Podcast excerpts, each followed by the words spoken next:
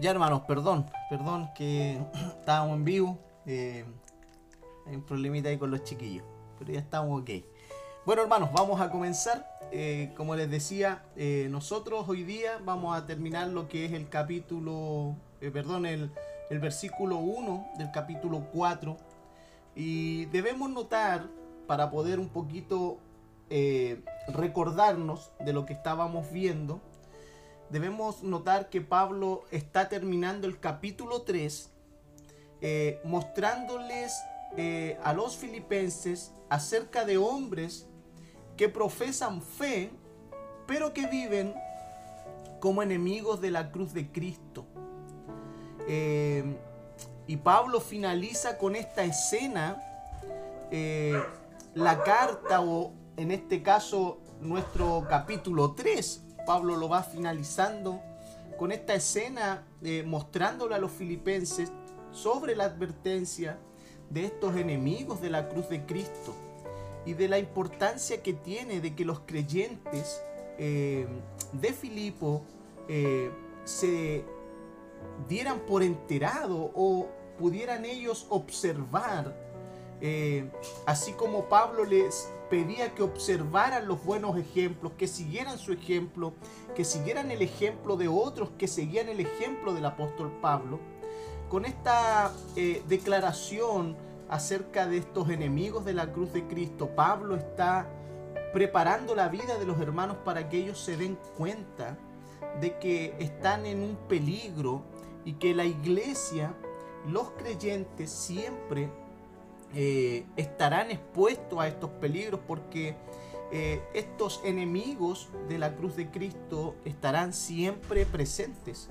Estos enemigos siempre van a estar. No es algo de los tiempos del apóstol Pablo, no es una cosa que vivamos hoy o que se vivirá en el futuro. Es algo que desde la iglesia primitiva comenzó a originarse en la vida de la iglesia. Y finaliza con esta escena y llama a, a los verdaderos creyentes a mantenerse firmes a sus instrucciones, firmes a su ejemplo, firmes al ejemplo de otros que siguen el ejemplo del apóstol Pablo. El llamado es a no vivir la vida cristiana superficialmente. Eso es lo que Pablo está procurando transmitir fielmente a la vida de los filipenses. El no vivir la vida cristiana superficialmente, sin ningún tipo de esfuerzo, ya que eso provoca que muchos eh, se deslicen, caigan de la fe. Eh, cuando en la vida cristiana no hay esfuerzo, cuando un creyente vive sin esforzarse, es un creyente que es fácil de deslizarse o de caer de la fe o de la gracia. Por eso Pablo les decía a los, a los hermanos corintios, allí en la primera eh, carta a los corintios, en el capítulo 9, versículo 27, eh, Pablo les hablaba eh, a los corintios mostrándoles eh, lo siguiente.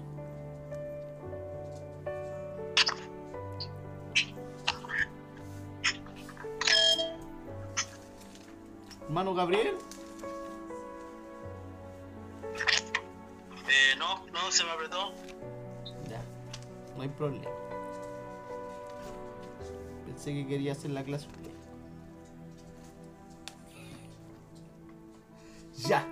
versículo 27. Pablo les decía a los hermanos, disciplino mi cuerpo como lo hace un atleta. Lo entreno para que haga lo que debe hacer. De lo contrario, temo que después de predicarles a otros, yo mismo quede descalificado. Pablo les muestra a estos hermanos la manera en la cual él vivía el Evangelio, de la manera que él vivía la vida cristiana. Y una de las cosas que todo creyente debemos nosotros aprender es del ejemplo del apóstol Pablo. Hermanos, hay un, un riesgo y en ese riesgo hay un gran peligro. Nosotros no debemos eh, no ser conscientes de ese peligro. ¿Y por qué lo digo de esta manera? Porque Pablo era consciente de ese peligro.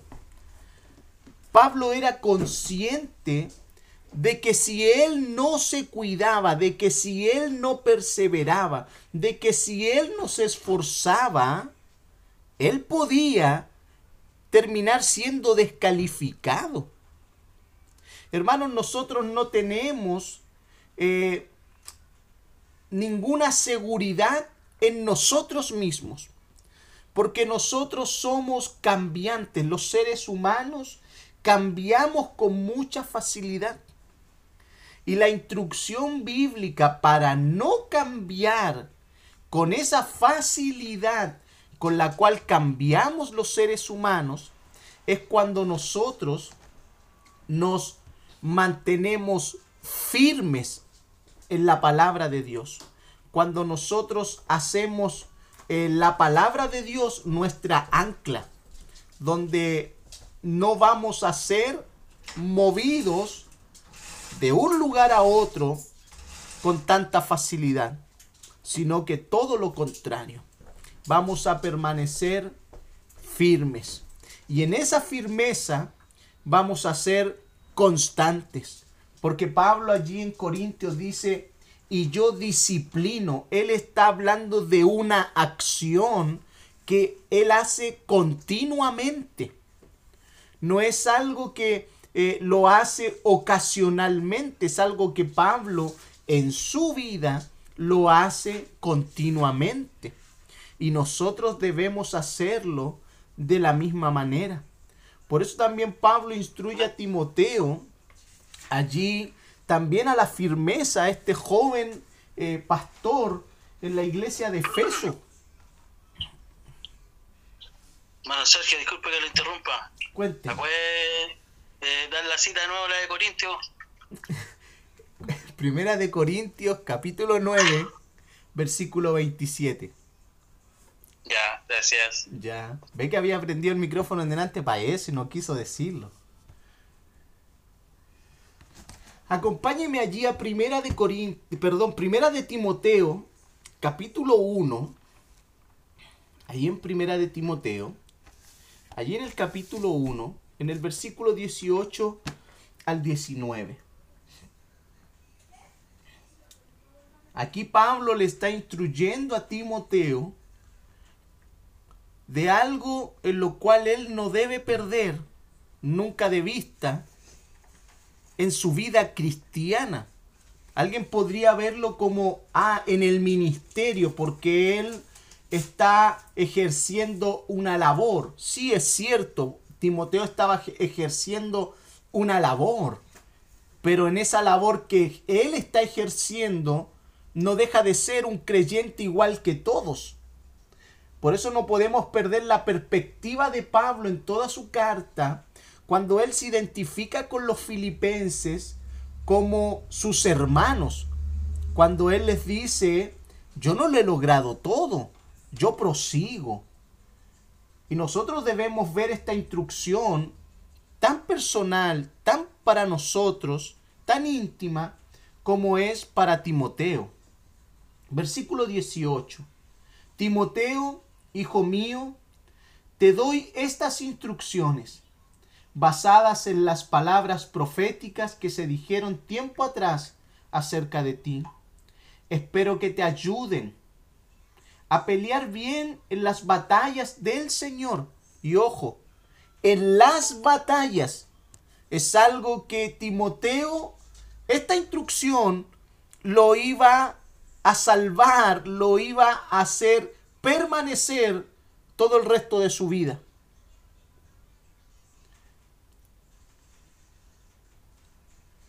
Espero que te ayuden a pelear bien en las batallas del Señor.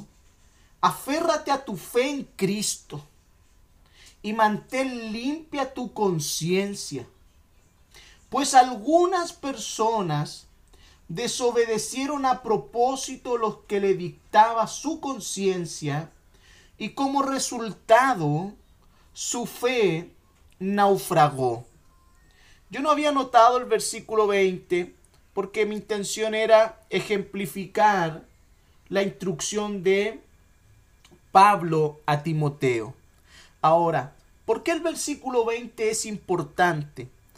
Para poder demostrar que lo que Pablo está instruyendo es algo que él ha estado viendo, que ha estado sucediendo en la iglesia, en las diferentes iglesias que se han ido levantando.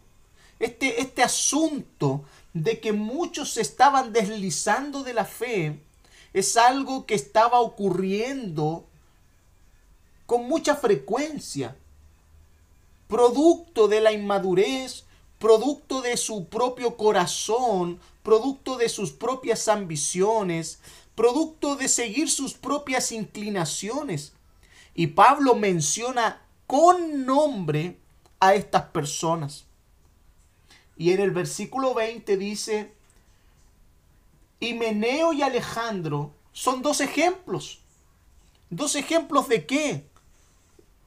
Dos ejemplos de personas o de creyentes que se deslizaron en la fe. ¿Y de qué manera estos creyentes se deslizaron en la fe?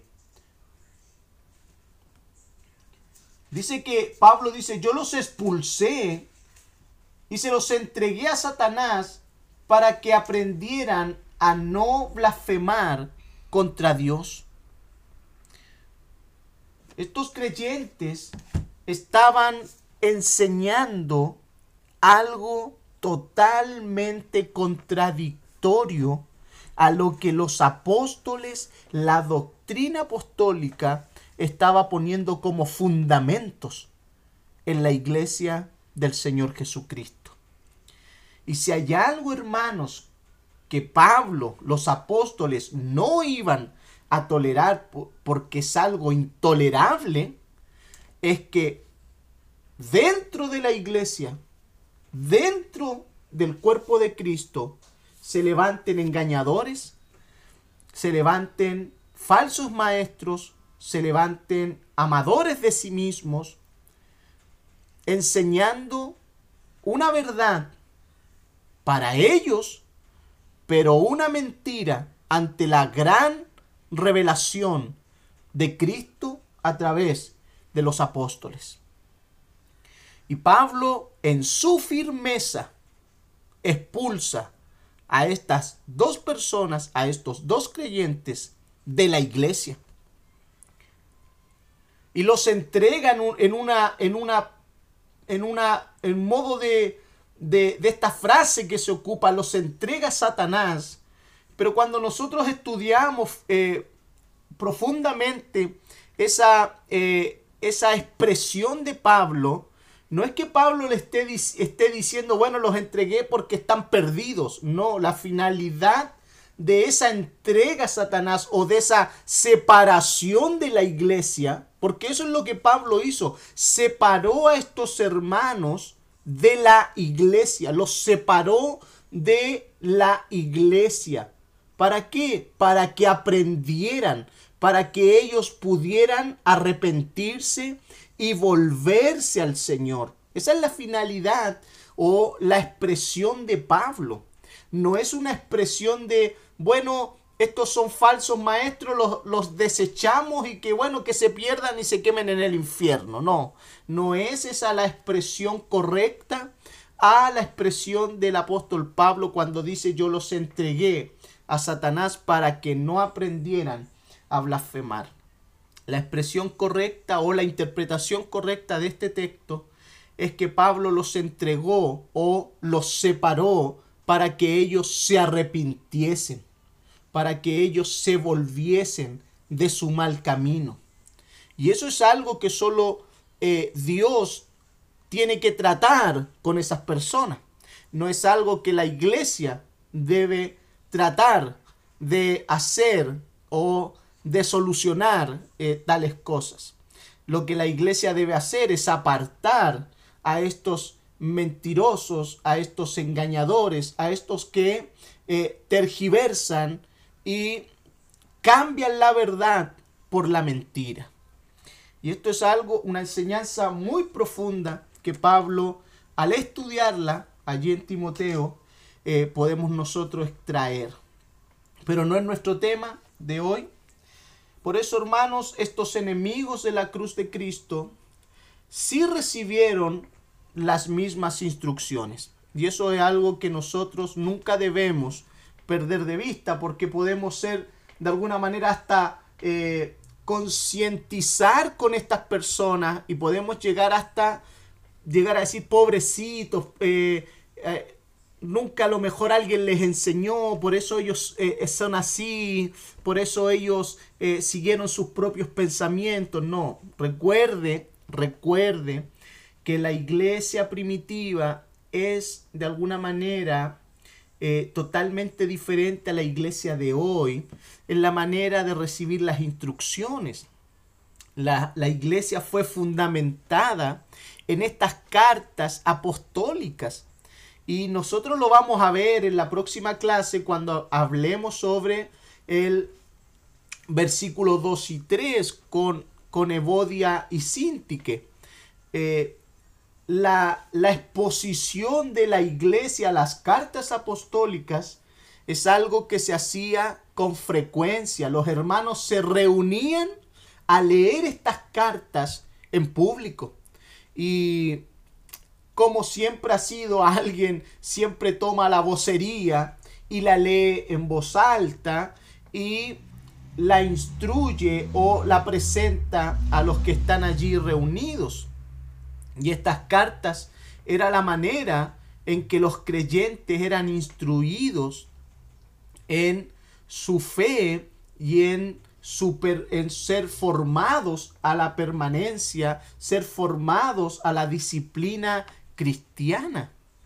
Cosa muy distinta que hoy gozamos eh, la iglesia eh, moderna y, gozamos de algo que hasta hemos eh, desvalorizado. Hoy día muchas casas contamos con cuatro, cinco, seis, siete ejemplares de la Biblia en nuestros eh, estantes de libros, nuestras bibliotecas. Y en la, la iglesia primitiva no gozaba de eso. Pero cuando la iglesia primitiva sabía que llegó carta de los apóstoles, ellos eran como lo que dice Pedro, deseaban como niños esta leche, deseaban este alimento como niños recién nacidos. Y hoy la iglesia de hoy, hermanos, teniendo a su alcance la escritura, podemos ver un, una desestimación de esta misma. Por eso debemos nosotros, cada vez que leemos las epístolas, cada vez que queremos entender lo que sucedía en la iglesia primitiva, lo que sucedía en la vida, cómo era la vida de estos eh, hermanos eh, en, sus primeros comienzos, eh, hermanos, era muy distinta a la realidad que vivimos hoy. Hoy nosotros hasta la Biblia la tenemos en el celular y, ni la leemos porque, porque a veces el celular no, no, nos entretiene más en otras cosas.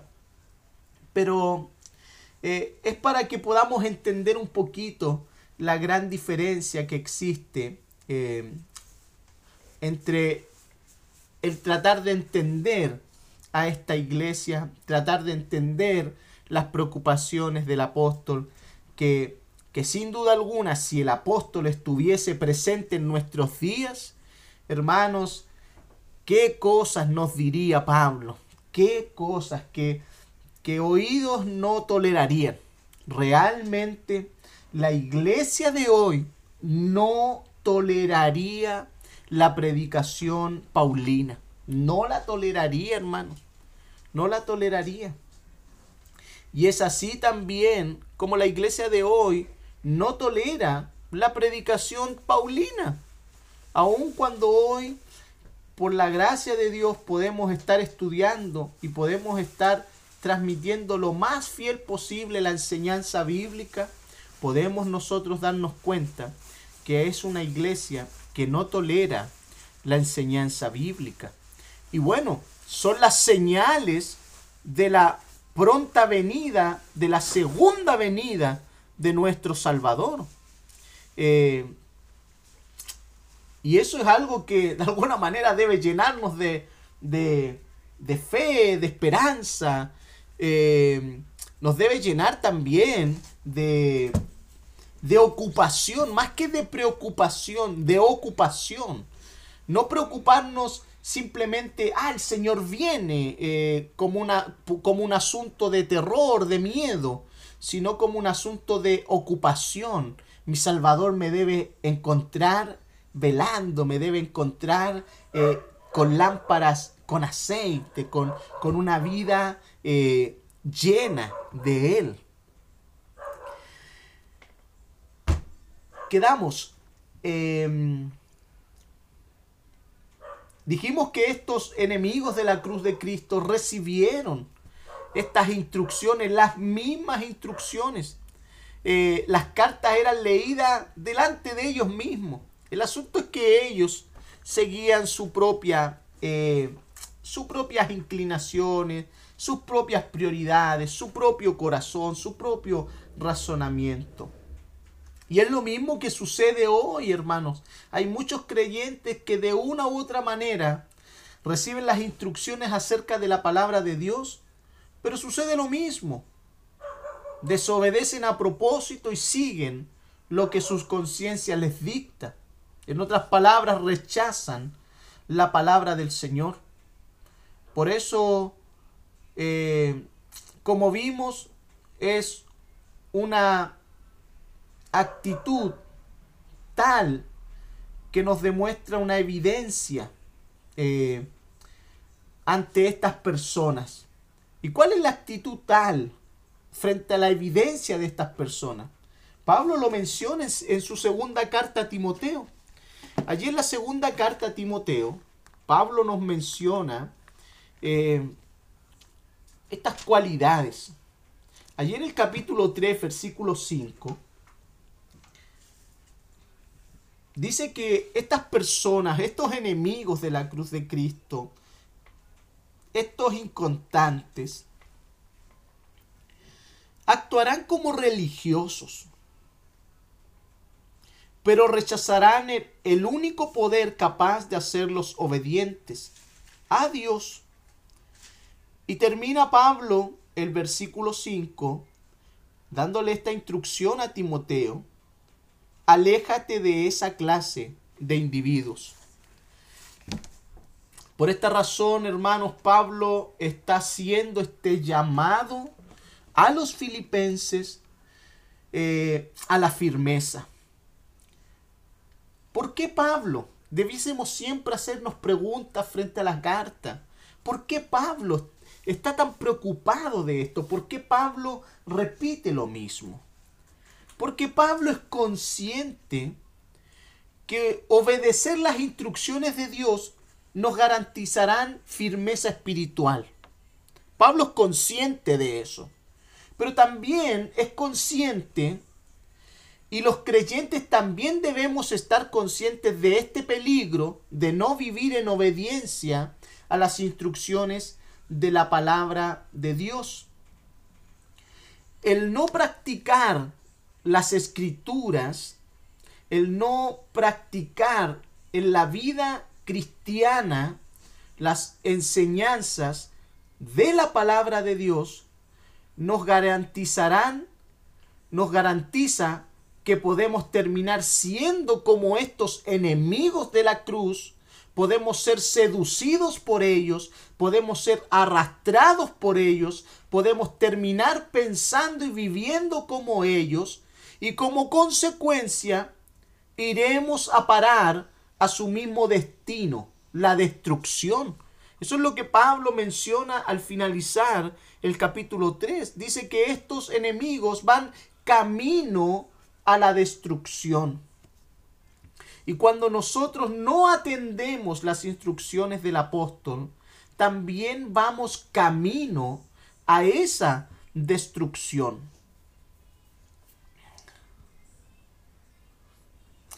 Es por eso que Pablo enfatiza, y es nuestro deber también hacerlo de la misma manera que lo hacía el apóstol Pablo. Que no es tan solo saber acerca de Dios, no es tan solo conocer alguna cita de las escrituras, no es tan solo saberse algún párrafo de la escritura, no es tan solo simplemente tener un mecanismo eh, aprendido, un, un modelo de iglesia aprendido, es mucho más que eso. Por eso no es tan solo profesar a voz en cuello que creemos y no y nos identificamos con una religión en particular. No es simplemente aquello. No es simplemente que digamos yo creo en Jesús y soy evangélico. No es simplemente eso lo que a mí me va a garantizar vida eterna. No es simplemente eso que me garantiza a mí que estoy en una relación correcta con Dios. No es simplemente que eso a mí me garantiza que soy salvo.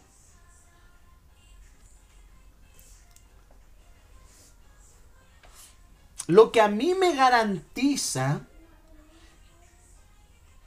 que yo soy un hijo de Dios, que soy un salvado, que soy un nacido de nuevo, que soy un redimido por la sangre del cordero, que he sido transformado en mi interior cuando estamos practicando lo que sabemos. Cuando estamos practicando lo que hemos entendido. Cuando eso comienza a afectar nuestras vidas, cuando Jesús eh, comienza a ocupar eh, el lugar que Él ganó en la cruz en nuestras vidas, ese lugar como Señor, porque Él nos compró, Él nos llamó para ser Señor. Y cuando Jesús comienza a ocupar el todo en nuestra vida, el todo en nuestro corazón, en toda nuestra mente, en todas nuestras fuerzas. Hermanos, es cuando eso comienza a, ser evidente de que hemos nacido de nuevo. Por eso Lucas capítulo 10 versículo 27 dice que amarás al Señor tu Dios con todo tu corazón, con toda tu alma, con toda tu mente, con todas tus fuerzas. Esta es la manera en que el creyente y cada uno de nosotros debemos amar al Señor. Y debemos esforzarnos por aquello. Debemos esforzarnos día a día. Y ese esfuerzo demanda perseverancia, demanda algo constante. Hermanos, la firmeza es algo que no nos demanda, eh, la firmeza es algo que nos demandará esfuerzo, nos demandará renuncia, nos demandará aprender a priorizar, nos demandará a entender de una vez por todas que si decimos estar en Cristo, entonces soy un esclavo de Jesucristo. Y no tengo yo voz ni voto. Un esclavo no tiene voz ni voto. Un esclavo escucha, un esclavo obedece. El problema es que nosotros trastocamos el llamado de Cristo y lo trastocamos a tal punto que nos damos un nivel que la escritura no menciona que tenemos. La escritura no menciona que nosotros tenemos la oportunidad de decidir ahora. La, escritura no dice que tenemos la oportunidad de tomar nosotros decisiones, de nosotros evaluar, de nosotros decir, bueno, esto lo hago, esto no lo hago. La palabra de Dios no enseña eso. La palabra de Dios enseña que nosotros debemos obedecer. Y eso hermanos, sin duda alguna, demanda renuncia. Sin duda alguna. Eso demandará renuncia. Eso demandará a negarnos a nosotros mismos. Por eso cuando se nos presenta un Dios así, eh, eso a, a los creyentes no les gusta, a los creyentes no les agrada. A ningún creyente le agrada ser puesto delante de un Dios que espera exclusividad, que Él no va a compartir con otros lo que es de Él. La escritura enseña que Él no comparte su gloria con nadie.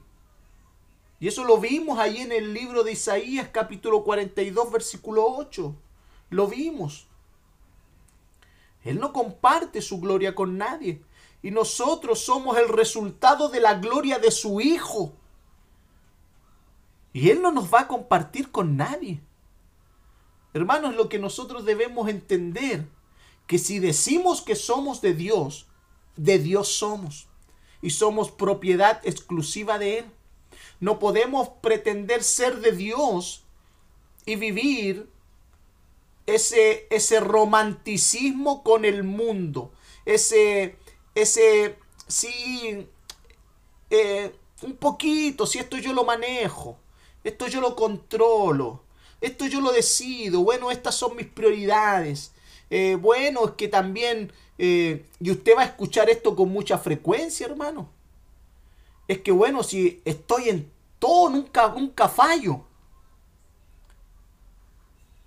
El problema, hermanos, y en esto uno quiere, quiero explicarlo bien.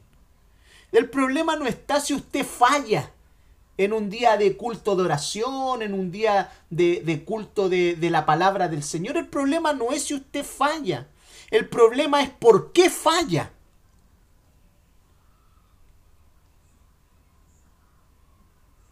Porque hay cosas, hermanos, que deben ser evaluadas y que no deben ser consideradas como más valiosas que Dios.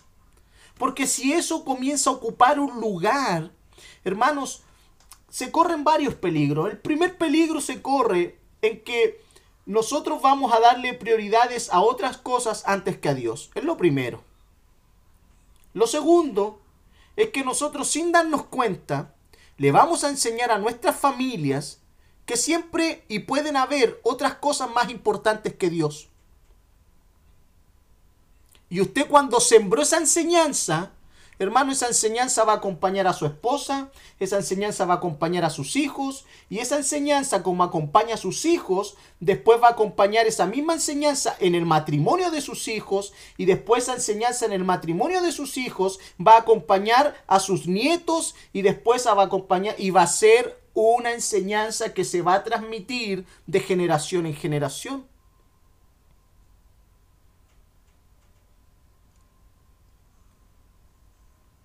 Y esas cosas, cuando se plantean así, ah, ya es que el hermano le está poniendo mucho.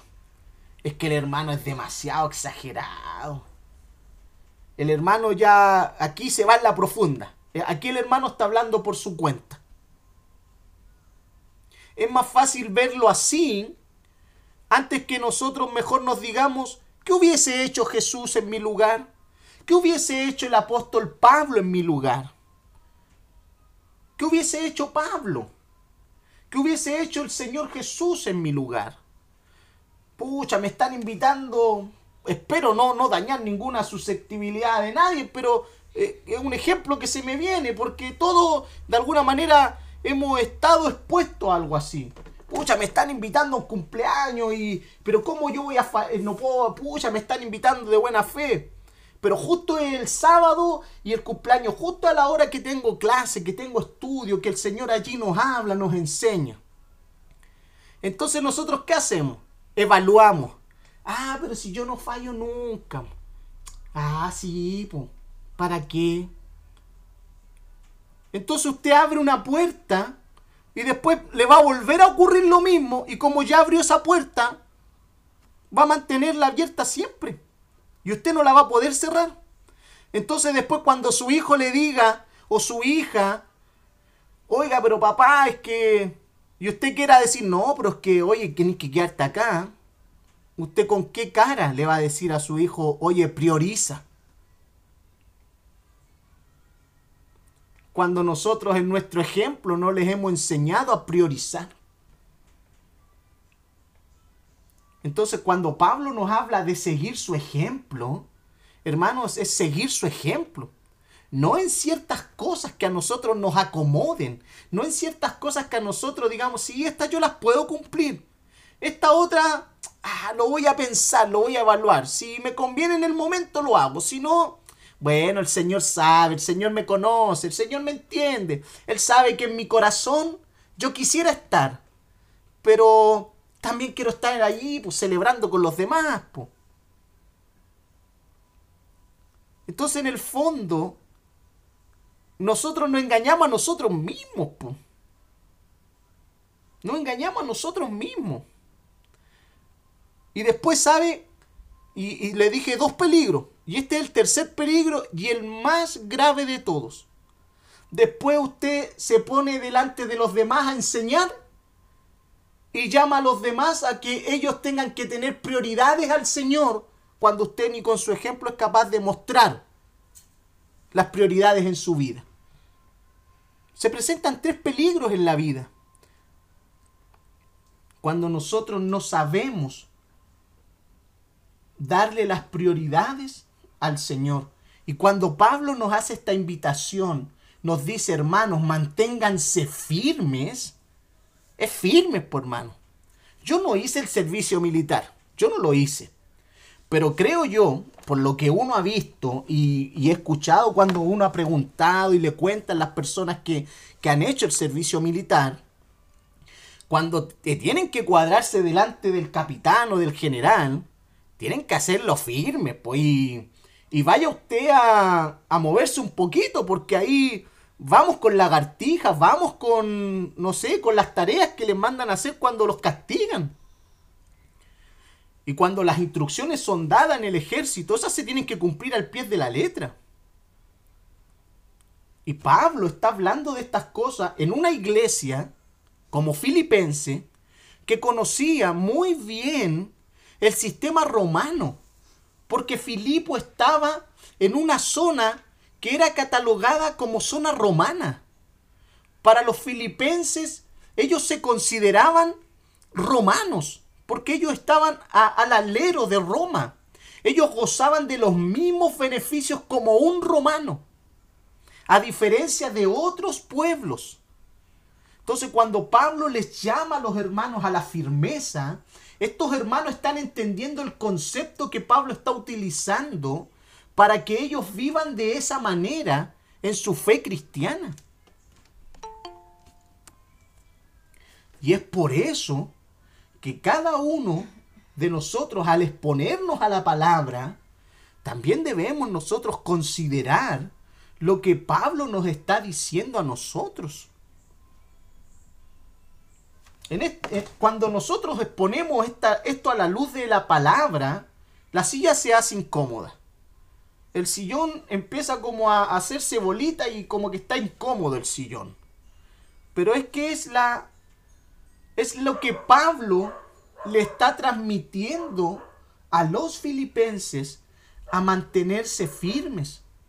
¿Por qué razón? Porque Pablo sabe y entiende que Dios es celoso Dios es celoso. Por eso lo que es de Dios es de Dios. ¿Se recuerda cuando al Señor Jesús lo trataron de ahí buscarle un engañito y trataron de tentarlo a ver qué decía para acusarlo de algo con referente al tributo al César? Y el Señor Jesús, que es el maestro de los maestros, le pidió una moneda, un denario a alguien. Y el Señor, como es el maestro de los maestros, él nadie lo pilla, les dijo de quién es la cara o la foto, la imagen que sale en esta moneda. Y las personas tenían que responder. Y dijeron del César. Entonces el Señor les dijo, denle al César lo que es del César. Pero a Dios hay que darle lo que es de Dios. Entonces cuando nosotros nos exponemos a esa enseñanza, nos exponemos a esa declaración del Señor Jesucristo, ¿Usted de quién es? ¿Yo de quién soy? ¿Soy del César o soy de Dios?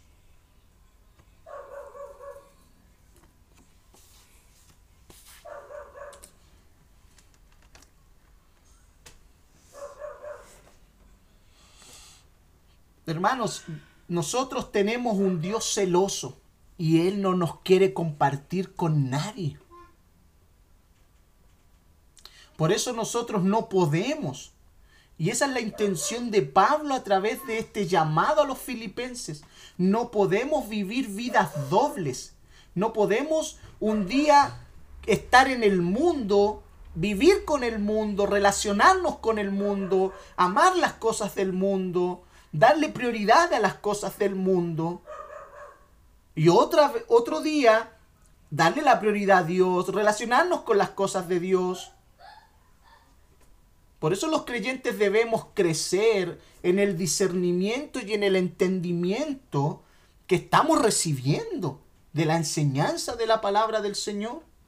Por eso Pablo oraba siempre allí en Filipenses, perdón, en Efesios, por los hermanos, que ellos, estos hermanos crecieran en el conocimiento de la enseñanza, en el conocimiento de la palabra, en el discernimiento, en el entendimiento de las escrituras.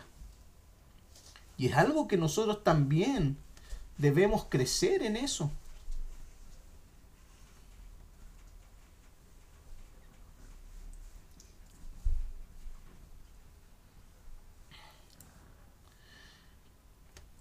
Ese crecimiento será notorio cuando la mente de Cristo va siendo formada en nosotros.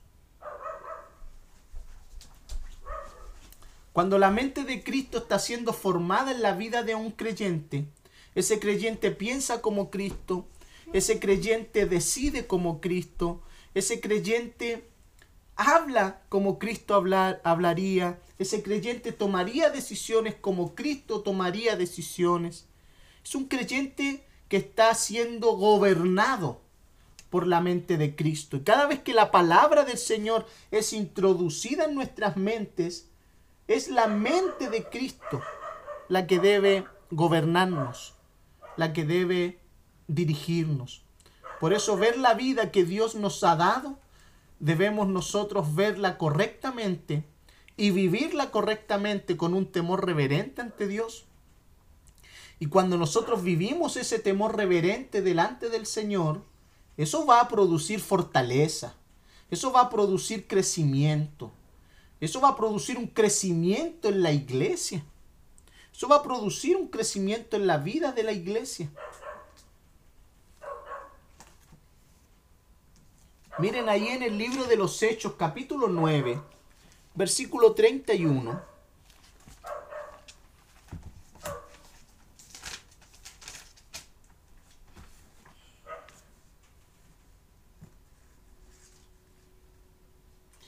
Dice el versículo 31, la iglesia entonces tuvo paz por toda Judea, Galilea y Samaria, se fortalecía y los creyentes vivían en el temor del Señor y con la ayuda del Espíritu Santo también creció en número. Hermanos, ¿qué es lo que trae crecimiento a una iglesia? ¿Qué es lo que trae crecimiento a una iglesia? Hermanos, lo que trae crecimiento a una iglesia es el temor al Señor. Eso trae crecimiento. Cuando hay un temor del Señor. Y cuando hay un temor del Señor, la obra del Espíritu Santo comienza a actuar, comienza a obrar. Y eso comienza a provocar crecimiento, comienza a provocar que otros se añadan al Evangelio. Nosotros tenemos ejemplos de hombres temerosos como Job,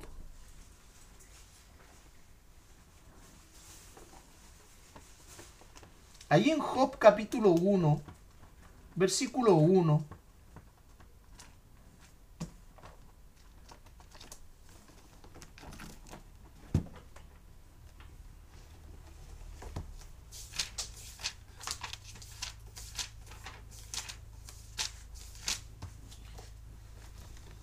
Dice, había un hombre llamado Job que vivía en la tierra de Uz, de Uz.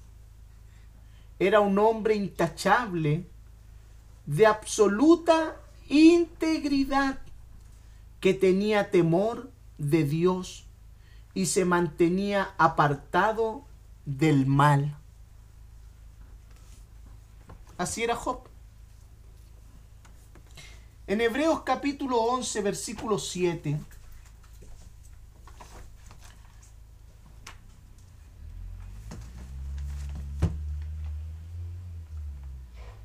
Allí en Hebreos capítulo 11, allí en el versículo 7, frente a algunos de los grandes ejemplos de fe,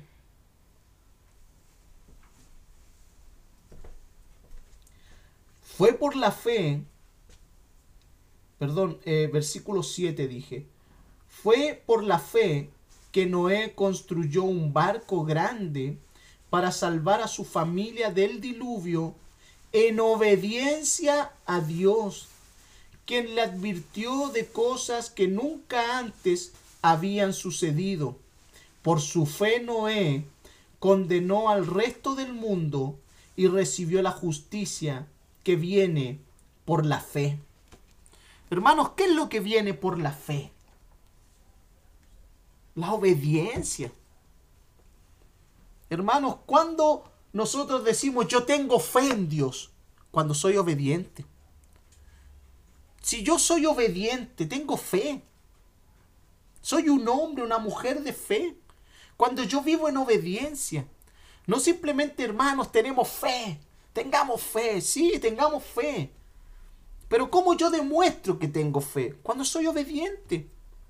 ¿Qué dice la palabra del Señor? Que la fe sin obra es muerta. Claro, lo expresa de una manera cuando tenemos que ayudar al prójimo. Pero la obra de la fe es la obediencia. Es una acción. Y cuando no accionamos al decir que tenemos fe, no tenemos fe. Estamos diciendo algo que no tenemos. Y hermanos, así nosotros a través de la escritura podemos encontrar muchos más ejemplos de fe. Así como vemos muchos buenos ejemplos, hermanos, en la escritura de hombres temerosos, también la escritura nos muestra cómo muchos cayeron por no considerar fielmente las ordenanzas de Dios. Y eso debe servirnos de ejemplo, que si descuidamos sus ordenanzas, nos sucederá también lo mismo. Hermanos, así como la Biblia es fiel en su relato y no busca simplemente mostrarnos lo bueno de grandes hombres de fe, sino que también nos muestra el lado oscuro, el lado malo de hombres que pecaron en desobediencia y vivieron las consecuencias de su pecado. Y eso debe servirnos tanto de ejemplo, esos malos ejemplos, pero también deben servirnos de ejemplo esos buenos ejemplos de fe. A mí me encanta la escritura porque la escritura no busca mostrarnos una realidad que no es. La escritura se presenta como lo que es. Por eso Pablo en Filipenses 3:16 allí en Filipenses 3:16 dice a los hermanos, a todos y aún a los que no estén de acuerdo,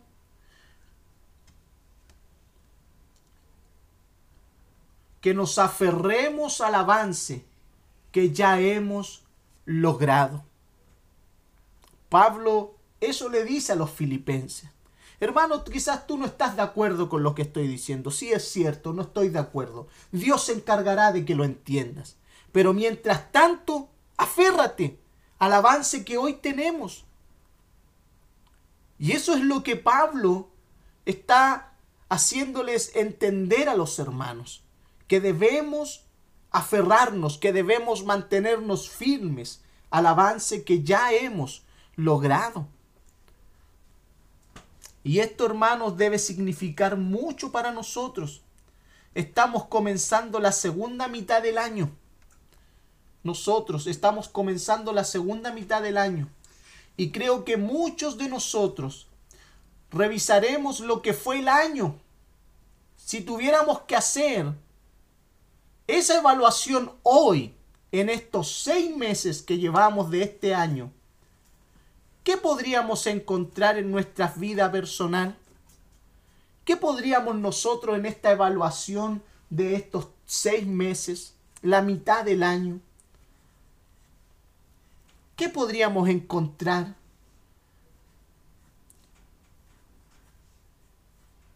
¿Qué podríamos nosotros encontrar también en nuestra vida congregacional?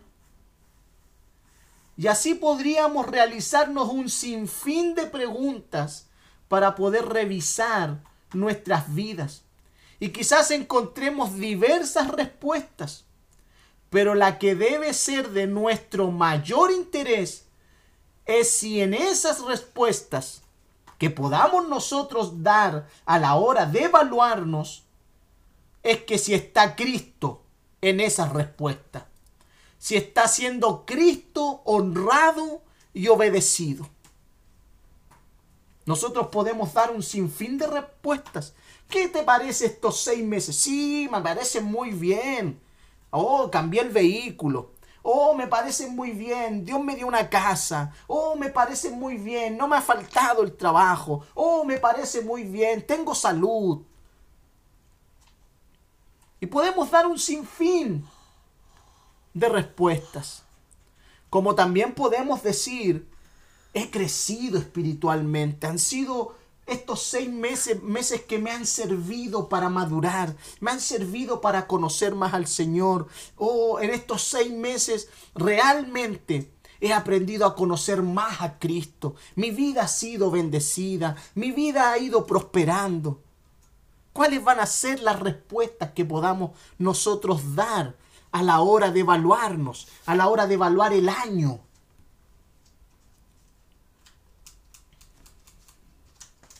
Por eso le digo, podemos encontrar un sinfín de respuestas, un sinfín de respuestas. Hermanos, procuremos que nuestras respuestas esté Cristo presente y que su nombre sea honrado y obedecido en esas respuestas a la hora de evaluarnos. Por eso Pablo nos está llamando a la firmeza espiritual. Y Pablo utiliza tal expresión de una manera militar como lo hemos venido exponiendo. Un buen soldado sabe entender cuando se le llama a estar firmes. Un soldado sabe que debe guardar el lugar en donde está. Debe estar allí sin moverse. Eso mantenía a que el enemigo no avanzara a la hora de estar el soldado en una guerra, al estar atrincherado en un lugar. Manténganse firmes, cuiden este lugar. Cuando los soldados obedecían y se mantenían firmes, no simplemente ellos se resguardaban y se mantenían para ellos bien, sino que también evitaban que el enemigo ganara terreno.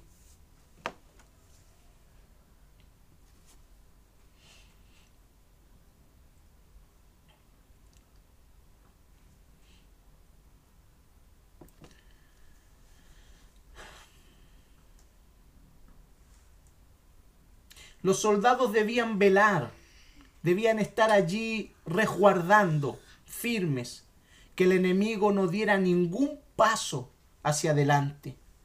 Por eso la firmeza es aguardar, hermanos. Y escuche bien esto, ojalá lo escriba.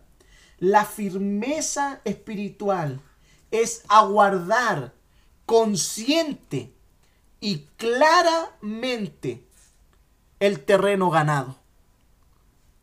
Esa es la firmeza espiritual a la que Pablo nos llama.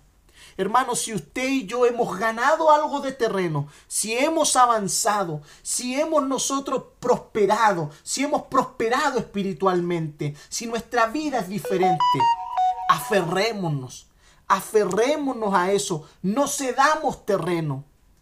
Eso es lo que hace un soldado.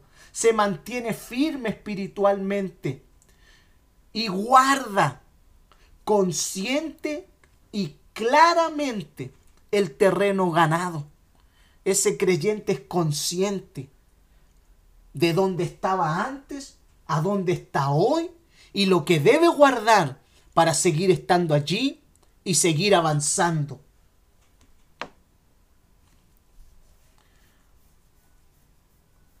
Por eso, hermanos, al leer las palabras utilizadas por Pablo, debe,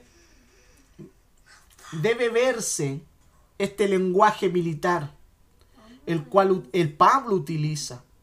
Y no es tan solo aquí. Pablo lo utiliza en otras cartas. Utiliza este mismo lenguaje, ya que Pablo sabe que estamos en una gran batalla. Estamos en una gran guerra. Y el interés de Pablo es que los creyentes no pierdan esa actitud militar, esa actitud de firmeza, que es necesaria en contra del enemigo. Hermanos, nosotros no, no estamos siendo llamados para mantenernos firmes y que otros nos miren. No estamos, eh, Pablo no, no, nos está llamando a la firmeza para, para que otros nos admiren. Pablo nos está llamando a la firmeza personal, congregacional, porque hay una batalla donde hay un enemigo que procura quitarnos terreno, que procura dañarnos, que procura con todas sus fuerzas dañar a la iglesia.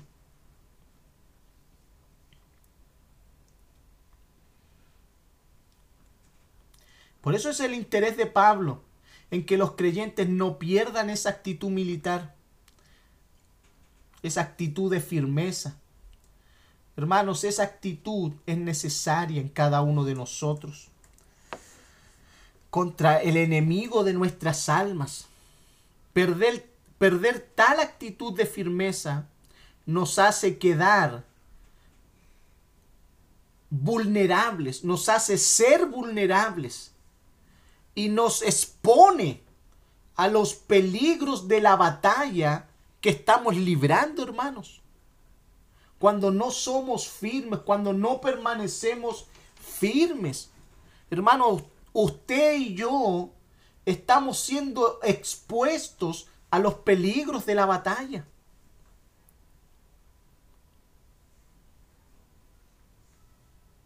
Y si estamos siendo expuestos a los peligros de esta batalla, también podemos ser derrotados. Y qué terrible ser derrotados por el enemigo. Recuerde que habían algunos que se deslizaron. Engañados. Sí, engañados, pero se deslizaron. Podemos perder terreno. Podemos ser derrotados por el enemigo. Por eso no podemos perder nunca de vista lo que nos señalan las escrituras acerca de la actitud de nuestro enemigo. Nosotros debemos ser conscientes de la actitud de nuestro enemigo. Mire, acompáñeme allí a Primera de Pedro, capítulo 5.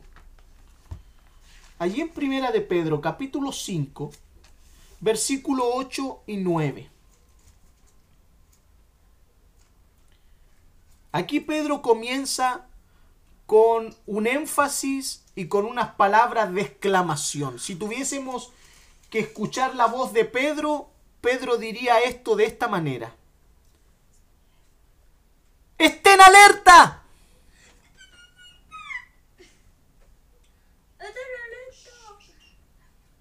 Cuídense de su gran enemigo el diablo, porque anda al acecho como un león rugiente buscando a quien devorar manténganse firmes contra Él y sean fuertes en su fe. Recuerden que sus hermanos en Cristo en todo el mundo también están pasando por el mismo sufrimiento.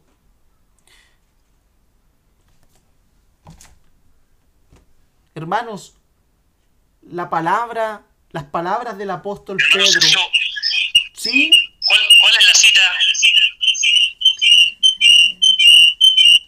Eh, primera de Pedro, capítulo 5, versículo 8 al 9. Esa es la cita que acabamos de leer. Hermanos, nosotros debemos ser... Ya, debemos ser conscientes de la actividad del enemigo.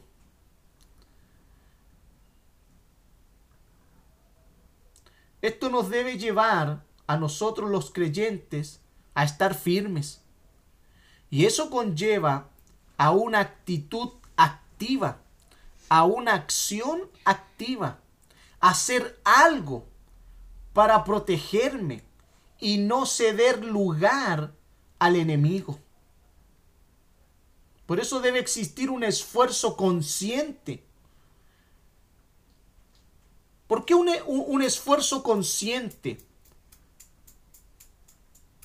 Porque estamos entendiendo en dónde estamos involucrados, en dónde estamos metidos.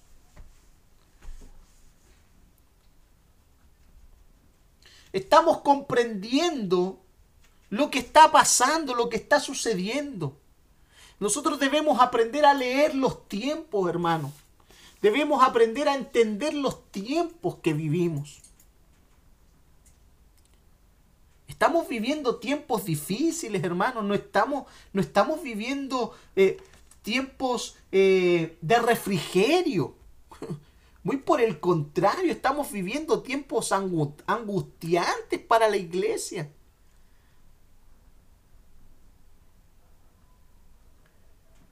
Porque la iglesia está olvidando que tiene un enemigo. La iglesia está olvidando que debe mantenerse firme en la palabra. La iglesia está adoptando con, con, mayor facilidad el mantenerse firme en los quehaceres, en hacer esto en el nombre de Cristo, en hacer esto otro en el nombre de Cristo. Hermanos, yo no estoy en contra de que ciertas personas puedan hacer algo en el nombre del Señor. No estoy en contra de aquello. Para nada. Pero fíjese bien que normalmente las personas que promueven cosas como esas, hacer algo en el nombre del Señor, y como hoy la red social, la plataforma virtual, es el mecanismo para darse a conocer, hoy día mucha gente hace cosas en el nombre de Cristo, pero no hace nada en su congregación, no hace nada en su iglesia, no hace nada en su iglesia local, pero quieren hacer todo en el nombre de Cristo. Qué curioso, qué extraño, Qué contradictorio. No oran con sus hermanos en la iglesia. No adoran con sus hermanos en la iglesia. No estudian la palabra con los hermanos en la iglesia. Pero quieren hacer un live mostrando que cantan al Señor. Quieren hacer un live mostrando que hacen tal o otra, otra eh, habilidad o otro talento que tienen. Qué curioso. Qué curioso. Pero lo hacen en el nombre del Señor. ¿Sabe? Cuando yo veo eso, se me viene automáticamente la palabra del Señor, que llegará el día en que muchos me dirán, Señor, Señor. Y sabe, no se lo digo porque alguien podría quizá escucharme, ah, pero que él hace eso. No, hermano. No, hermano. Dios, lo Dios es mi testigo de que es algo que yo defiendo que todo creyente que está en una congregación debe estar unido a la iglesia local y ser parte de la iglesia local.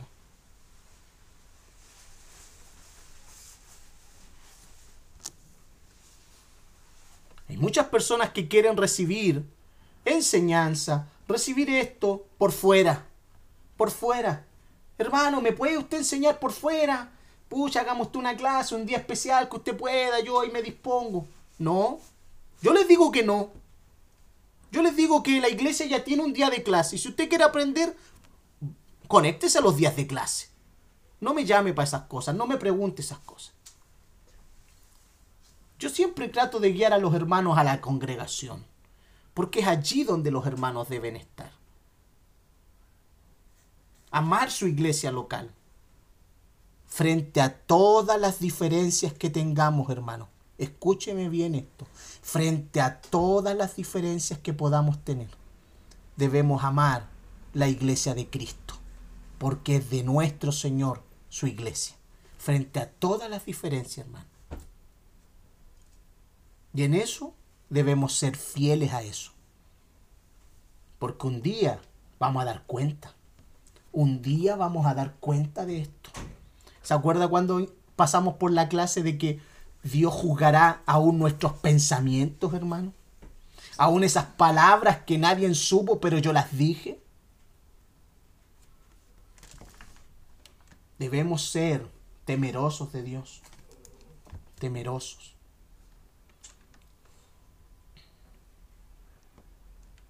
Por eso, no considerar las actividades del enemigo en contra de la iglesia, hermanos, es desestimar el consejo de la palabra de Dios al estar firmes. Es desestimar el consejo divino, el consejo de Dios. Nosotros no con esto queremos exaltar, oh, Satanás, el gran, el, el, el, enemigo temible. No, Satanás tiene su poder, porque recuerde que es el príncipe de este mundo. Él gobierna este mundo. Él no gobierna la iglesia, pero sí engaña, como lo hizo con Eva, como lo hizo con Adán. Y de eso Pablo está advirtiendo a los creyentes porque estos engañadores seducen a las almas influctuantes, a las almas inconstantes. Y estos son, como le dijo el Señor Jesús a los fariseos, ustedes son hijos del diablo, porque hacen las obras de su Padre.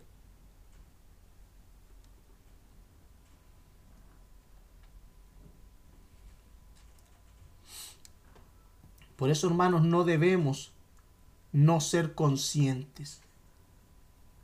Por eso debemos esforzarnos y esforzarnos conscientemente en el lugar en el que estamos. ¿Somos conscientes, hermanos? Hagámonos esta pregunta. ¿Somos conscientes que estamos en una guerra espiritual? ¿Realmente? ¿Somos conscientes de aquello? ¿Somos conscientes que estamos en una guerra espiritual?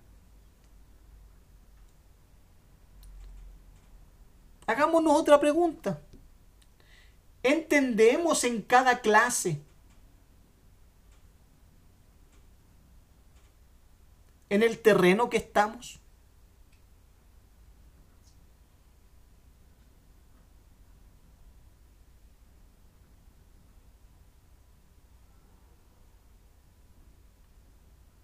Hermanos, estamos firmes.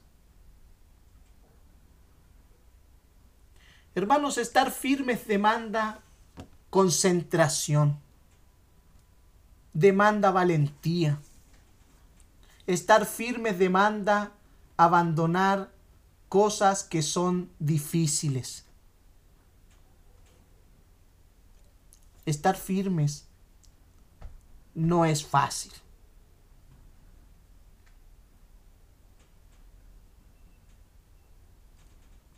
Pero no es imposible.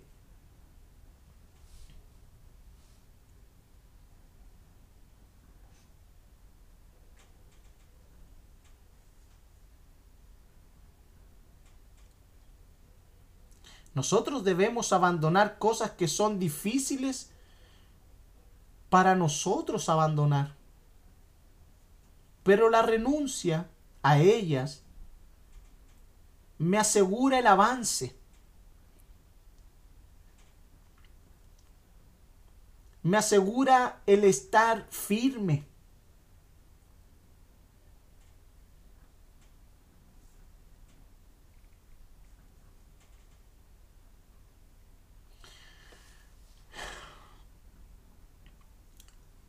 Hermanos, cuando yo escribía esto, me acordé de lo que decía al final del día de oración.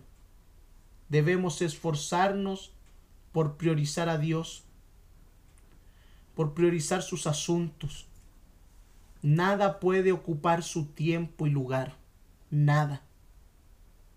Nada, hermanos. Cuando entiendo esto, nada me impedirá estar un día de reunión de oración. Nada me impedirá estar un día en la clase. Nada me impedirá estar allí con los hermanos cuando la iglesia se reúne. Cuando entiendo que no debo ceder terreno. Nada me impedirá, hermano, estar en los estudios de las escrituras. Porque estoy firme Estoy alerta. No debo ceder ni un centímetro, por muy insignificante que parezca. No debemos ceder ni siquiera un centímetro, aunque parezca insignificante, hermano. Porque ese es uno de los peligros para la vida cristiana.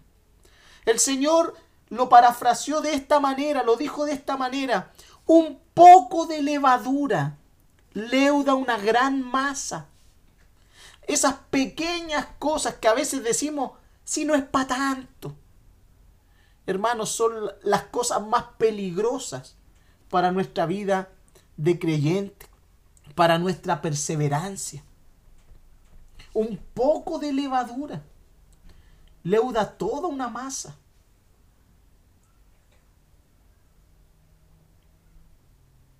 Por eso no debemos ceder ni un centímetro, hermano. Aunque nos parezca insignificante. Hermanos, firmes, firmes. Ese es el llamado de Dios. Pablo nos repite lo mismo ya que ya nos había dicho ahí en Filipenses 1, versículo 27. Hermanos, ¿qué es lo que es la firmeza? Lo que Pablo. Versículo 27. Mire, recordemos lo que nos dice el versículo 27. ¿Qué nos dice? Sobre todo deben vivir como ciudadanos del cielo, comportándose de un modo digno de la buena noticia acerca de Cristo. Entonces sea que vuelva a verlos o solamente tenga noticias de ustedes, sabré que están firmes y unidos en un mismo espíritu y propósito.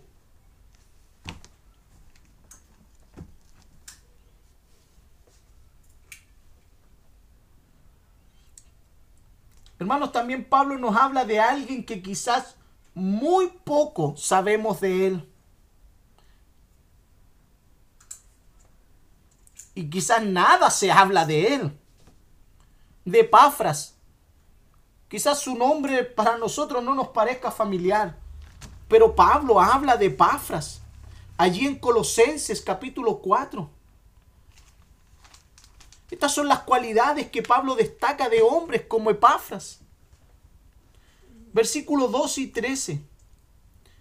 Pablo en su carta les dice, les manda saludos Epafra, un miembro de la misma comunidad de fe que ustedes y siervo de Cristo Jesús, siempre ora con fervor por ustedes y le pide a Dios que los fortalezca y perfeccione y les dé la plena confianza de que están cumpliendo toda la voluntad de Dios. Y Pablo dice, puedo asegurarles que Él ora intensamente por ustedes y también por los creyentes en la Odisea y en Irápolis.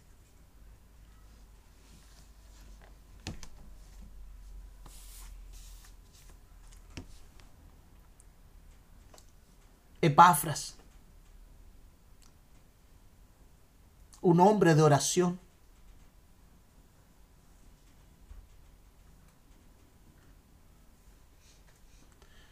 ¿Sabe? Cuando leía yo esto de Epafras, yo pensaba en esto. ¿Cómo Pablo oía las oraciones de sus colaboradores? Y cómo él en la carta da testimonio de aquello que con fervor pedía por los hermanos a Dios. Un hombre como Epafra. Dios levante hombres como Epafra. Dios levante mujeres como Epafras. Que oren fervientemente por sus hermanos. Eso es estar alerta. Eso es estar firmes. Hermanos, lo que un pastor desea saber de sus ovejas es que están firmes y que estén firmes en el Señor. Y Pablo quería que sus ovejas estuvieran firmes y no fueran llevadas de aquí para allá, de un lugar a otros, como nos menciona Primera de Corintios capítulo 15, versículo 58.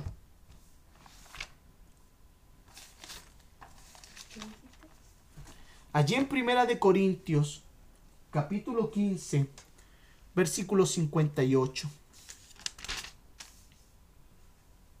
Por lo tanto, ¿se le hace familiar ese por lo tanto? ¿Cómo comienza este este versículo 1 de Filipenses capítulo 4. Por lo tanto, aquí en Corintios, Pablo le dice a los Corintios, por lo tanto, mis amados hermanos, permanezcan fuertes y constantes. Trabajen siempre para el Señor con entusiasmo, porque ustedes saben que nada de lo que hacen para el Señor es inútil.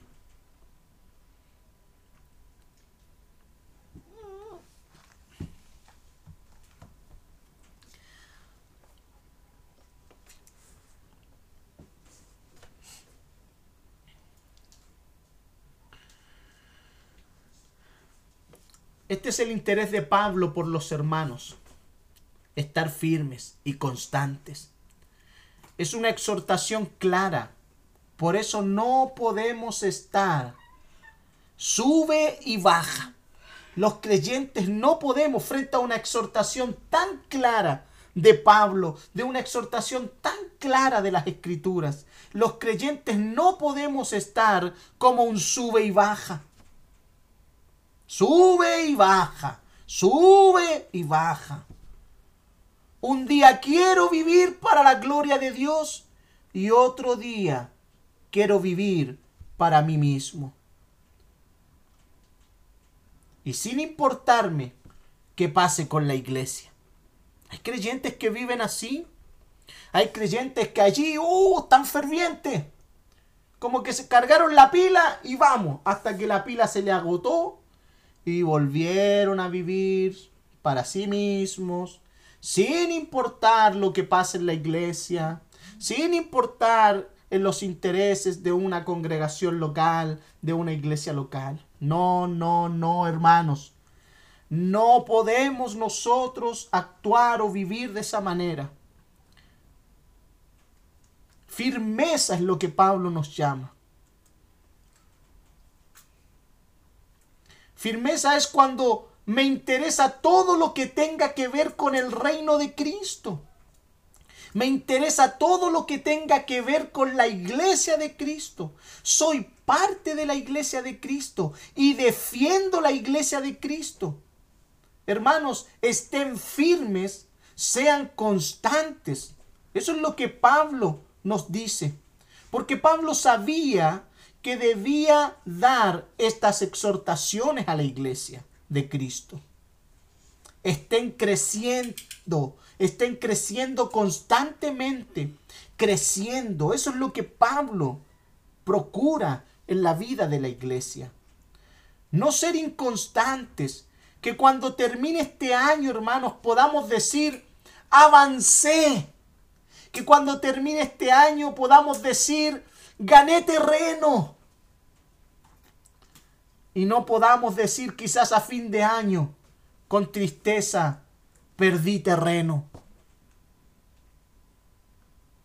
Sino que podamos decir, crecí, avancé para la gloria de Cristo, mi Señor.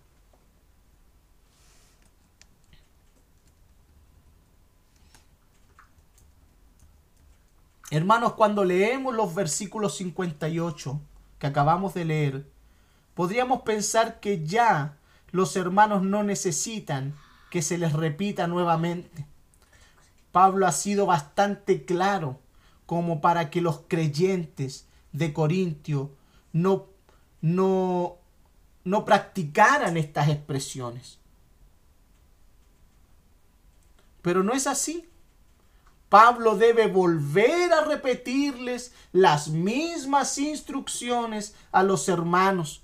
Allí en el capítulo 16, versículo 13, Pablo vuelve a repetirles estas mismas instrucciones a los corintios.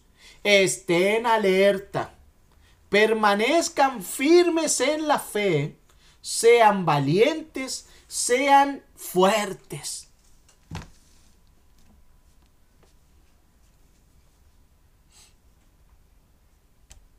Hermanos, para Pablo era un tema vital. Pablo le daba mucha importancia a estos asuntos y consideraba que era necesaria esta exhortación, era necesario exhortarlos, era necesario exhortar a los hermanos cuantas veces fuese necesario. Mire, acompáñeme allí a Efesios capítulo 6. Allí en Efesios capítulo 6.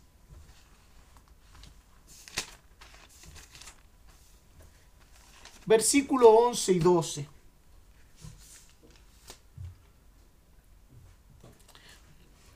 Este texto lo conocemos todos. Pónganse toda la armadura de Dios para poder mantenerse firmes contra todas las estrategias del diablo.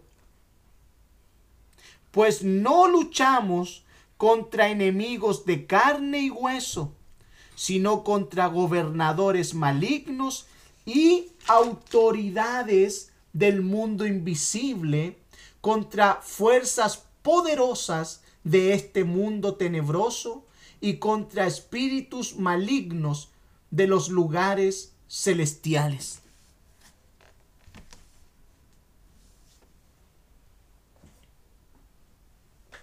Hermanos, cada uno de nosotros estamos en una guerra espiritual y luchamos con poderes de maldad. No es contra carne y sangre. Mi hermano, si tú y yo no estábamos conscientes en el campo de batalla que estamos, será mejor que tomemos conciencia. Será mejor que tomemos conciencia de aquello. ¿Con quién estaremos luchando los siguientes seis meses que quedan para finalizar este año? Debemos estar conscientes de que tenemos un enemigo por delante.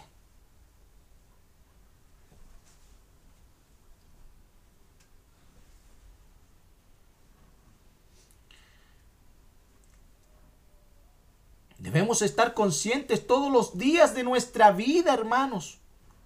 Debemos estar confiados de que tenemos a Dios de nuestro lado. Pero el consejo de Dios para que no nos descuidemos, es el versículo 3, es un, es un, es un consejo de Dios. Hermano, usted no puede, yo no puedo decir, bueno, Dios está conmigo. Es que Pablo dijo que si Dios está por mi lado, y si Dios está conmigo, ¿quién es contra mí? Sí, es cierto. Pero el consejo de Dios es que Dios nos dice que para poder enfrentar esta batalla debemos equiparnos. No podemos ir a la guerra, no podemos ir a la batalla sin equiparnos. Y el versículo dice con mucha, pero mucha claridad. Por lo tanto, pónganse todas las piezas de la armadura de Dios para poder resistir al enemigo en el tiempo del mal. Así, después de la batalla, todavía seguirán de pie, firmes. Hermanos, usted y yo queremos mantenernos firmes, vistámonos de la armadura de Dios. Vistámonos de la armadura de Dios. Y usted me puede decir, ¿cuál es la armadura de Dios? Siga leyendo el pasaje. Siga leyendo el pasaje. El pasaje es bastante claro. No lo puedo explicar porque si no, hermano, no, nos alargamos otra clase. Siga leyendo el pasaje, estúdielo. Debemos vestirnos de toda la armadura. Hermanos, no nos atrevamos a luchar sin ella. Usted y yo no nos atrevamos a luchar sin la armadura de Dios. Hermanos, porque la armadura de Dios nos garantiza que permaneceremos firmes y de pie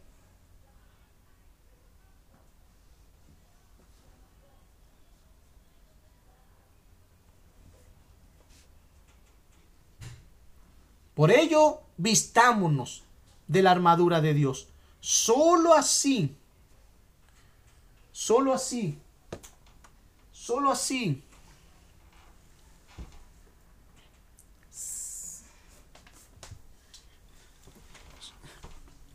Deme un segundito, hermano, si no se me va a apagar este teléfono. Solo así. ¿Dónde está?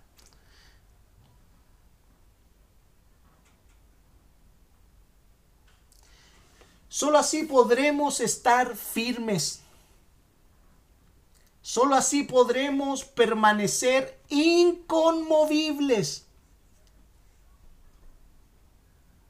En donde Dios quiere que estemos.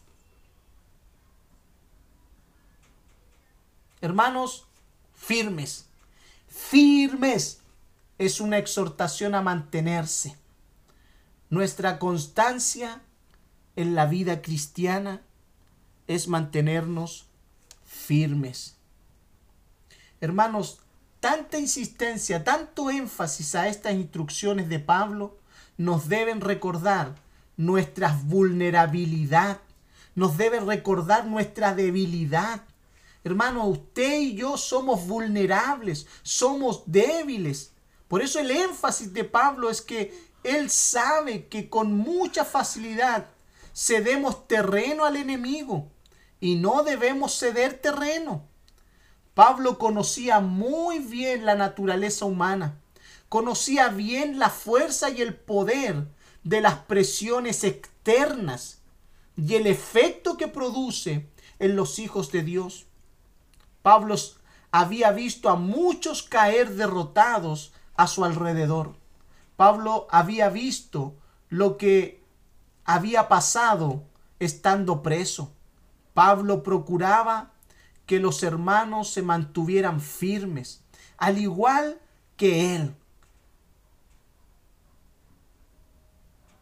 Aún Pablo, estando preso por la causa de la palabra, por la causa del Evangelio de Dios, él estaba haciendo un llamado a la firmeza un llamado a estar firmes, al igual que él, como él lo estaba, aunque estaba preso, él estaba llamando a los hermanos a estar firmes, a estar firmes.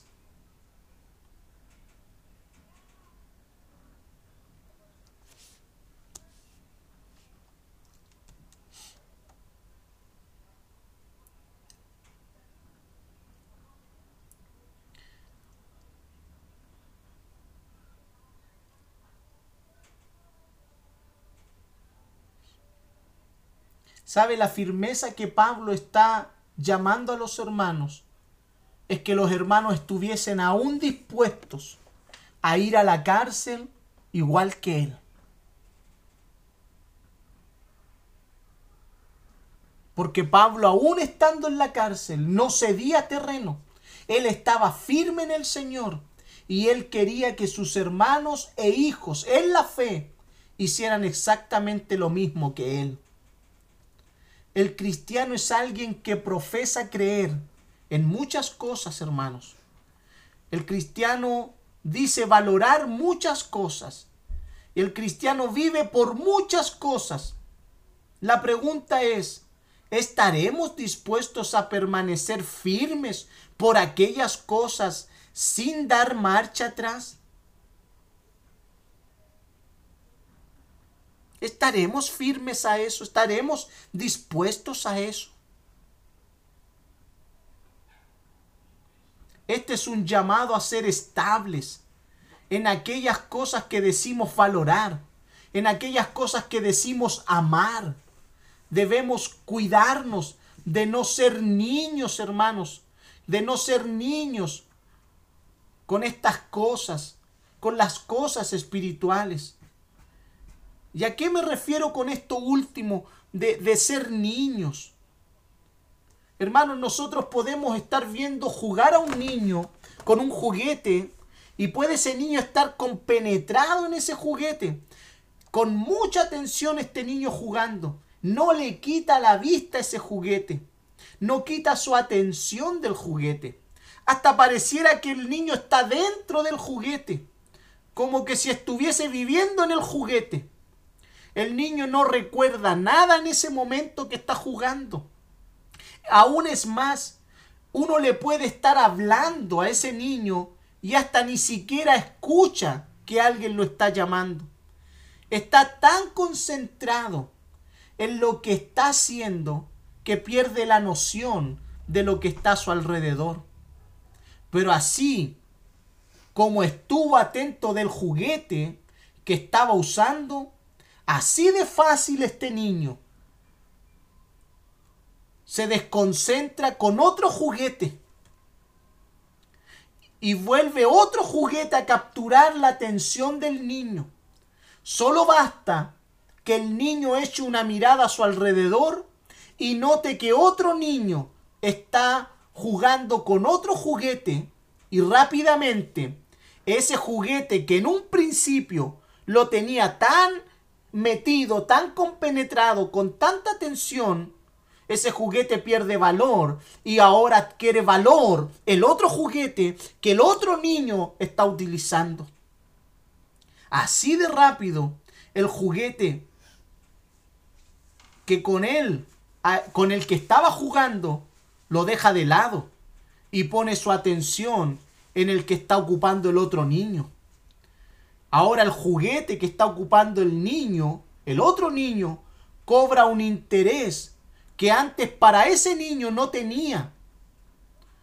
Ahora, solo porque otro niño está usando ese juguete, es que ese juguete cobró valor para ese niño.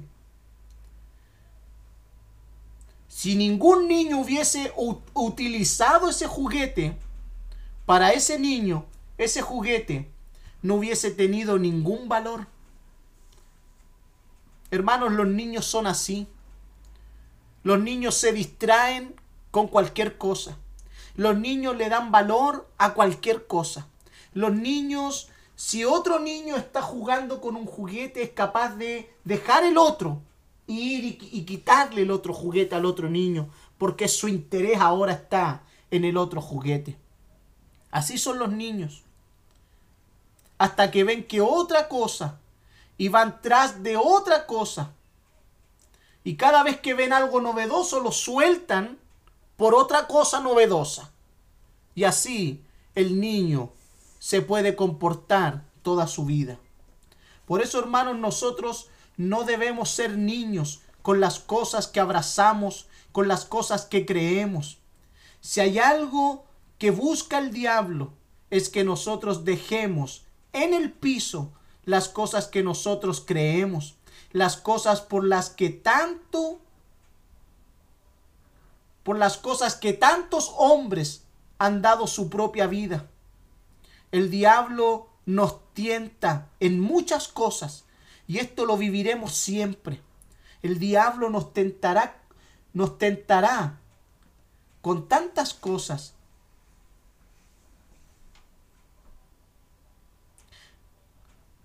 Y el mundo también se nos acercará y nos hará sus propias ofertas.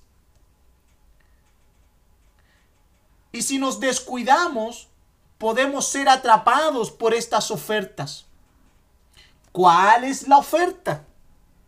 Hágase esa pregunta. ¿Cuál es la oferta del mundo? La oferta del mundo es muy sencilla.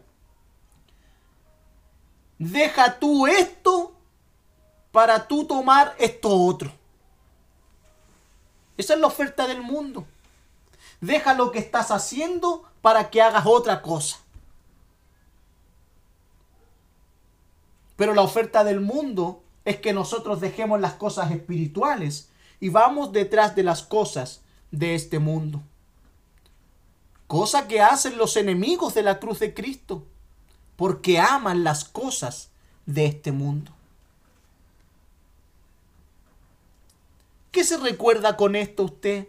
¿Se recuerda a la tentación en el desierto de nuestro Señor? ¿Qué le ofreció? ¿Con qué tentó, a ¿Con qué tentó Satanás a nuestro Señor? ¿Con qué lo puso a prueba? Ofreciéndole cosas de este mundo. ¿Cómo el Señor se mantuvo firme? A través de la palabra. A través de la palabra.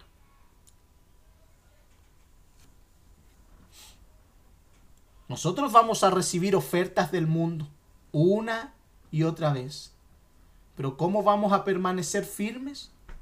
Solo en las escrituras, solo en la palabra.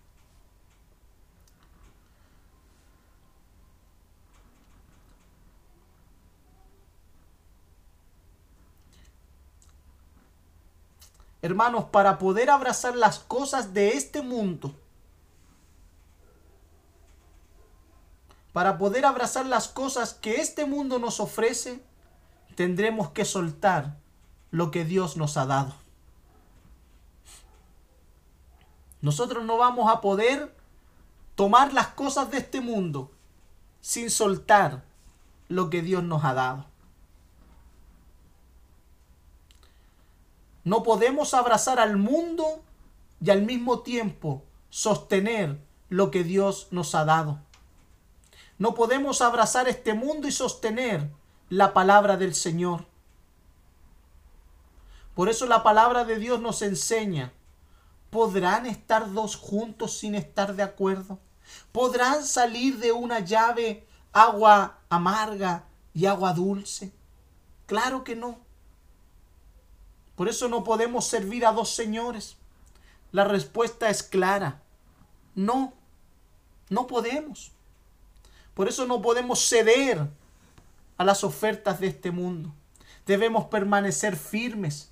Hermanos, hacer caso a estas instrucciones deben hacer la gran diferencia entre ser vencidos o estar firmes. La pregunta es, ¿qué vamos a hacer? ¿Seguiremos aferrándonos al avance que hemos alcanzado? ¿Seguiremos firmes e inconmovibles? ¿Seguiremos actuando y perseverando poniendo cada día, a cada instante, lo que vamos aprendiendo en obra acerca de la maravillosa y perfecta voluntad de Dios para nuestras vidas? Si hay algo que debemos considerar de estas instrucciones a la firmeza, que son la voz de aliento de Dios, en medio de la batalla. Debemos considerarlas como la voz de Dios en medio de la batalla. Esa voz de aliento que marca un antes y un después. En muchas batallas, hermanos, cuando los que van saliendo derrotados, los que van siendo derrotados, escuchan las palabras de su general, No se rindan, avancemos, lo vamos a lograr. Nos espera la victoria. El ejército recobra fuerzas y ánimo. Y solo esas palabras han cambiado el rumbo de una batalla. Que lo que Dios hoy nos dice sea la voz de aliento que necesitamos para recobrar ánimo y fuerza, para no seguir cediendo terreno, sino que avanzar y avanzar con firmeza, sea cual sea la circunstancia o la situación que estemos viviendo, porque vale la pena estar firme, hermanos, vale la pena estar firme. Solo recordemos una cosa, vistámonos de toda la armadura de Dios y avancemos firmes. Amén. Gloria al Señor. Debemos estar firmes. Las escrituras nos señalan en Santiago capítulo 1, versículo 8, hermanos. Ya me queda poquito, deme 10 minutos, no más que eso. Santiago capítulo 1.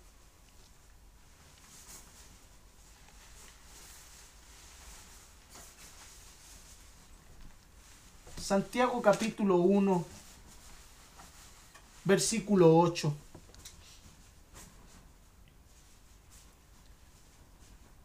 Su lealtad está dividida entre Dios y el mundo y son inestables en todo lo que hacen.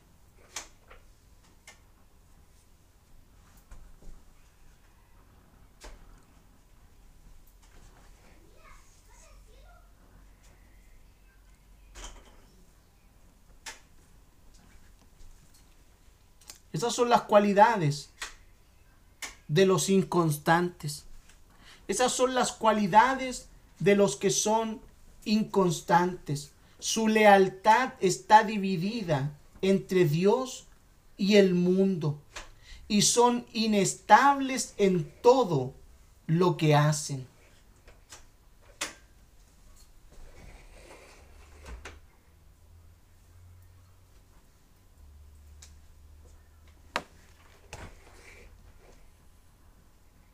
Hermanos, lo que no debemos ser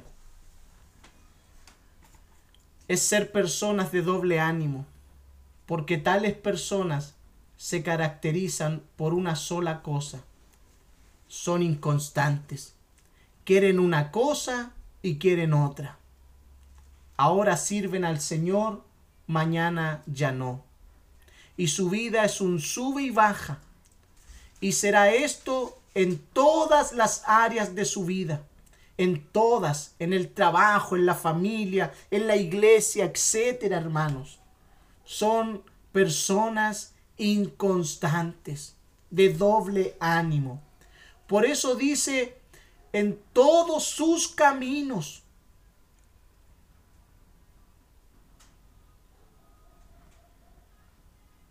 Estos inconstantes son un peligro público no solo les basta hacerse caer a ellos mismos, sino que también te pueden hacer caer a ti mismo. Pueden hacer caer a otros, ya que les gusta torcer la verdad para su propia conveniencia y así vivir acorde a su doble ánimo. Y eso es lo que eh, Pedro nos señala allí en Primera de Pedro capítulo 3. Esto es lo que hacen estos, estos hombres, estas personas de doble ánimo. Allí en Primera de Pedro, capítulo 3, versículo 15 al 18. En cambio, adoren a Cristo como el Señor de su vida. Si alguien les pregunta acerca de la esperanza cristiana, que tienen estén siempre preparados para dar una explicación, pero háganlo con humildad y respeto. Manténganse siempre limpia la conciencia. Entonces, si la gente habla en contra de ustedes, será avergonzada al ver la vida recta que llevan porque pertenecen a Cristo. Recuerden que es mejor sufrir por hacer el bien Recuerden que es mejor sufrir por hacer el bien si eso es lo que Dios quiere, que sufrir por hacer el mal. Cristo sufrió por nuestros pecados una vez y para siempre. Él nunca pecó, en cambio murió por los pecados para llevarlos. No, hermano, está mal esta cita. Está mal esta cita, ¿ven? Está mal esa cita. Perdón, era segunda de Pedro, capítulo 3, versículo 15 al 18. Y recuerden que la paciencia de nuestro Señor da tiempo para que la gente sea salva. Esto es lo que nuestro amado hermano Pablo también les escribió con la sabiduría que Dios le dio. Al tratar estos temas en todas sus cartas, algunos de sus eh, comentarios son difíciles de entender y los que son ignorantes e inestables han tergiversado sus cartas para que signifiquen algo muy diferente, así como lo hacen con otras partes de las escrituras. Esto resultará en su propia destrucción. ¿Qué hacen los ignorantes e inestables? Estos tergiversan la palabra. Estos tergiversan la enseñanza.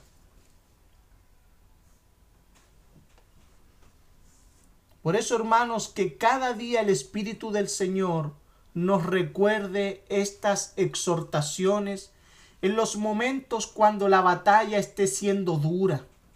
Estad firmes y constantes, siempre alerta, siempre velante, ese es el esfuerzo que cada uno de nosotros debemos hacer para que no experimentemos el retroceder, para no experimentar el retroceder. Por eso, hermanos, Hebreos capítulo 10,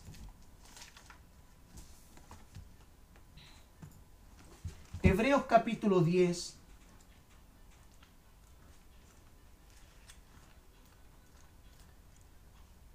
Se me perdió Hebreo, hermano. ¿A dónde se quedó Hebreo? Hebreos capítulo 10, versículo 38 al 39.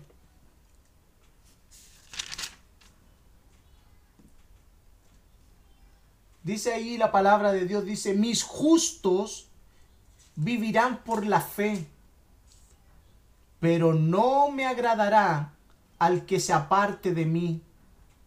Pero nosotros no somos de los que se apartan.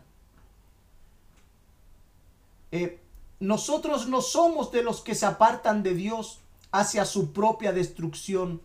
Somos los fieles y nuestras almas serán salvas. Que cada día el Espíritu del Señor nos recuerde estas, estas exhortaciones, hermanos, en estos momentos. Porque más el justo vivirá por fe.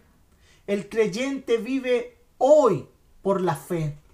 Las ordenanzas y mandamientos de Dios. Porque tiene una esperanza, hermanos. Tiene una esperanza. ¿Y sabe cuál es la esperanza para mantenerse firme? ¿Sabe cuál es la esperanza de un creyente para mantenerse velante? Versículo 35 al 37, allí mismo en hebreo, en el capítulo 10. Por lo tanto, no desechen la firme confianza que tienen en el Señor tengan presente la gran recompensa que les traerá. Perseverarán con paciencia. Es lo que necesitan ahora para seguir haciendo la voluntad de Dios. Entonces recibirán todo lo que Él ha prometido. esa cita bíblica, hermano Sergio? Hebreos capítulo 10, versículo 35 al 37. Pues dentro de muy poco, pues dentro de muy poco tiempo, aquel que viene vendrá sin demorarse. Esa es la esperanza que tenemos. ¿Por qué tanto esfuerzo? ¿Por qué tanta perseverancia? ¿Por qué tanto mantenernos firmes? Porque el que ha de venir vendrá y no tardará. Porque hay una recompensa, hermanos. Tenemos una esperanza gloriosa, que la vida eterna, esa esperanza de vida eterna, por eso aferrémonos, aferrémonos a ella, sobre todo cuando la batalla es dura. Debemos aferrarnos a la vida eterna. Debemos aferrarnos cuando las fuerzas se acaban, cuando las cosas están complicadas, cuando la batalla es dura, hermanos. Debemos aferrarnos a la vida eterna. Eso es lo que Pablo le dijo a Timoteo. Con esta última cita termino. Primera de Timoteo capítulo 6, versículo 12.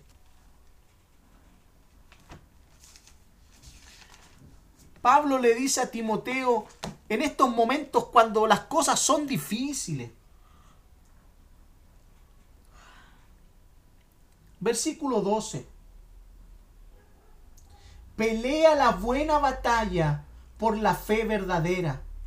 Aférrate a la vida eterna, a la que Dios te llamó y que confesaste tan bien delante de muchos testigos. Debemos cada uno de nosotros aferrarnos a la vida eterna. Y me gusta como lo dice Reina Valera. Me gusta como lo dice Reina Valera.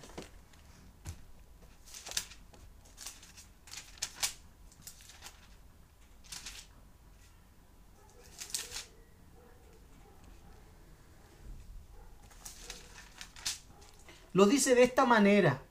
Pelea la, la buena batalla de la fe.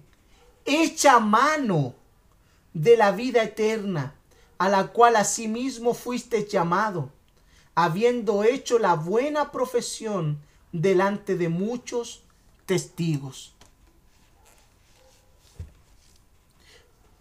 ¿Sabe por qué me gusta Reina Valera? Porque dice esta frase, echa mano a la vida eterna. Es como decir cuando estés débil, cuando las cosas sean difíciles, echa mano a la vida eterna, aférrate a la esperanza y encuentra en ella fortaleza para seguir progresando y avanzando hasta que Cristo regrese. Ese término echa mano quiere decir eso.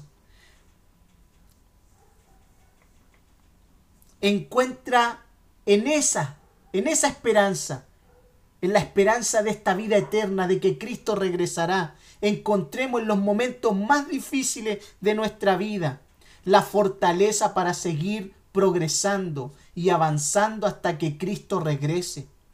Y Pablo destaca que Timoteo dio profesión de fe. Y esta profesión de fe, hermanos, es visible ante muchos testigos.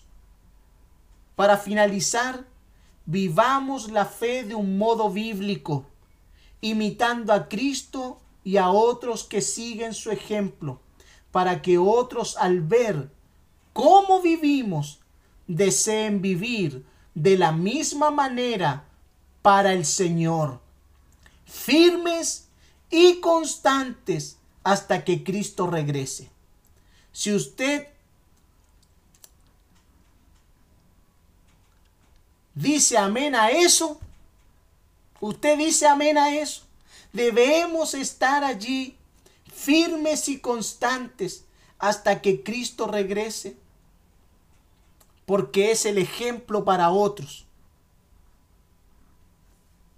Oremos al Señor por esta clase.